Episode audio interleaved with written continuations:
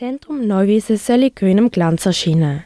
Siska Immobilie AG zieht bei den Stadtplänen von Winterthur hinsichtlich einer urbanen Stadtentwicklung mit und holt sich dafür Unterstützung vom Landschaftsarchitekturbüro Krebs und Herde. Mein Name ist Matthias Krebs. Ich bin Landschaftsarchitekt mit dem Büro in Winterthur, Krebs und Herde Landschaftsarchitekten. Und wir tun für den Herrn Heuberger um das Zentrum Neuwiesen herum äh, Begrünung planen. Begrünung soll sich aber nicht nur auf das Gebäude selber beschränken, sondern auch den Platz rundum mit einbeziehen. Das Ziel ist mehr Grün. Fassadenflächen, die keine Fenster haben, dass wir die begrünen mit Rangpflanzen, dass wir zusätzliche Bäume pflanzen bei den Zugängen. Es gibt ein paar Trinkbrunnen und wir tun eine Art so Pflanzenküsse rund ums Haus herum pflanzen, die eine Art äh, eine schöne grüne Rinde geben. Wer jetzt darauf hofft, dass man einfach mehr müsste bepflanzen so einfach ist es denn nicht, wie Matthias Krebs ausführt. Ja, ich glaube, alles Grün, jede Bepflanzung hilft, äh, die, die Hitze zu mindern in der Stadt. Ich glaube, äh, an so einem stark frequentierten Ort wie ums Neuwiesenzentrum kann man, äh, kann man nicht alles erreichen. Zum Teil ist das ja auch mit äh, Tiefgaragen unterbaut. Aber wir sind der Meinung, dass die Bäume werden zusätzlichen Schatten geben, dass sich der Asphalt weniger wird aufheizen und äh, auch die Wandflächen haben weniger Hitzerückstrahlungen. Weniger aufheizen. Die Entwicklung lässt sich bei unserem Klima ganz und gar nicht beobachten. Was also heißt das für die Stadt Winterthur? Ja, das langt natürlich nicht. Da muss jedes Grundstück, jedes Bauvorhaben muss einen Beitrag leisten. Ich glaube, da ist man am Anfang. Und umso wichtiger ist es vielleicht, dass, äh, dass man mit so einem Projekt äh, mitten in der Stadt, im Zentrum rein, äh, äh, ja, kann man fast das, ein Zeichen setzen, dass man das auch wahrnimmt und vielleicht hoffen, dass es viel Nachahmer gibt. Um genau die Wichtigkeit solcher Projekte zu verstehen und ihre Auswirkungen, hören wir noch einen zweiten Experten, der sich kurz selber vorstellt. Mein Name ist Achim Geisler. Ich bin Dozent für nachhaltiges und energieeffizientes Bauen an der Fachhochschule Nordwestschweiz und zwar an der Hochschule für Architektur, Bau und Geomatik mit Sitz in Muttenz. Urbane Hitzeinseln, so nennt man städtische, dicht besiedelte Gebiete, bei denen Temperaturen höher sind als im rundumliegenden ländlichen Gebiet.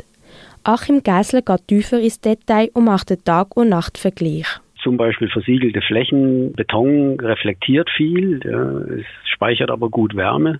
Asphalt in der Regel ist sehr dunkle Farbe, das heißt, es absorbiert sehr viel, speichert auch gut Wärme. Zum Beispiel ist, wenn ich tagsüber viel reflektiere, im Zweifelsfall meine Hitzebelastung tagsüber größer. Ja, das heißt, beim Teer kann das zumindest in den ersten Tageshälfte äh, noch besser sein. Äh, dafür ist nachts dann beim Beton auch kühler, weil weniger Wärme eingespeichert wurde. Das heißt, der Teer wird wärmer. Und das Gleiche muss man letztlich auch für ein Gebäude dann äh, sich betrachten. Je nachdem, wie ich die Fassade ausgestalte, kann ich halt versuchen, äh, tagsüber zum Beispiel wenig reflektieren, ein bisschen mehr einspeichern. Dann wird es im Umfeld des Gebäudes vielleicht nicht ganz so heiß tagsüber. Dafür, äh, wenn ich einspeichere, muss die Wärme über Nacht dann irgendwie wieder äh, entweichen können. Das heißt, es ist dann nachts wärmer. Was sind denn mögliche Maßnahmen, um Hitzeinseln entgegenzuwirken? Wasserflächen sind natürlich ein Vorteil, wenn ein Fluss durch die, durch die Stadt geht, dass man auch guckt, dass äh, da zum Beispiel Luftbewegungen zwischen den Wasserflächen und äh, den städtischen Bereichen äh, möglich sind. Schatten ist wichtig, Windbewegung ist wichtig, äh, Grünflächen im Sinne von äh, die, die kühlen, dadurch, dass sie verdunsten äh, tagsüber, äh, sind wichtig. Äh, ist es äh, letztlich so ein bisschen eine Wahl, möchte ich äh, auf den Tag oder die Nacht fokussieren und dann kann ich auch über Materialisierungen im Zweifelsfall eine eine Verbesserung einer Situation erreichen, also Materialisierung von Boden und Wänden.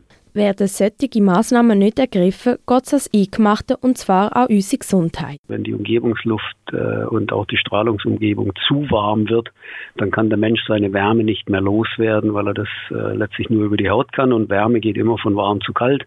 Das heißt, wenn der Mensch praktisch dann irgendwann äh, der, der kühlste Gegenstand in der Umgebung ist, dann, dann kriegt er die Hitze nicht weg. Und das ist dann gleichbedeutend im Prinzip wie Fieber. Das wird dann irgendwann relativ schnell eben auch äh, gefährlich, äh, wenn man überhitzt. Im Prinzip äh, sind äh, die Maßnahmen dagegen halt im Schatten aufhalten, über Mittag möglichst innen bleiben. Äh, das wäre dann wieder Rückschluss auf die Nacht. Ja, wenn die kühl war, kann man vielleicht die äh, Gebäude einigermaßen kühl halten. Das heißt, da hilft innen bleiben auch genug trinken, sich langsam bewegen So sind bei der Hitzewelle 2022 in Europa 24.500 Personen als Volk verstorben. Macht man denn angesichts von diesen schlechter werdenden Bedingungen in der Schweiz genug? Also prinzipiell wird in der Schweiz sehr viel versucht, eben in die Richtung die Entwicklung äh, der Städte und Ortschaften äh, zu beeinflussen. Auf die nächsten Jahre kommt es darum besonders an. Im Augenblick habe ich den Eindruck, dass der Klimawandel noch ein bisschen Vorsprung hat, aber die Problematik ist ganz klar auf äh, der Tagesordnung und von dem her denke ich, dass die nächsten Jahre da auch in der Umsetzung von Projekten mehr und mehr äh, in der Richtung der Verhinderung von zusätzlichen Verstärkung des Effekts. Also rückgängig machen kann man das im Prinzip sowieso nicht. Ich meine, das ist eine städtische äh, Gegebenheit. Das ist einfach dichter bebaut. Äh, es wird immer viele äh, Materialien haben, die Wärme speichern und es wird immer etwas weniger äh, freie Strömung möglich sein und weniger grün, als wenn ich äh, aus dem Stadtgebiet rausgehe. Das heißt also, das Ziel muss sein, den Verstärkungseffekt möglichst gering zu halten. Dass er muss aktiv werden, ist endgültig bei den Entscheidungsträgerinnen angekommen.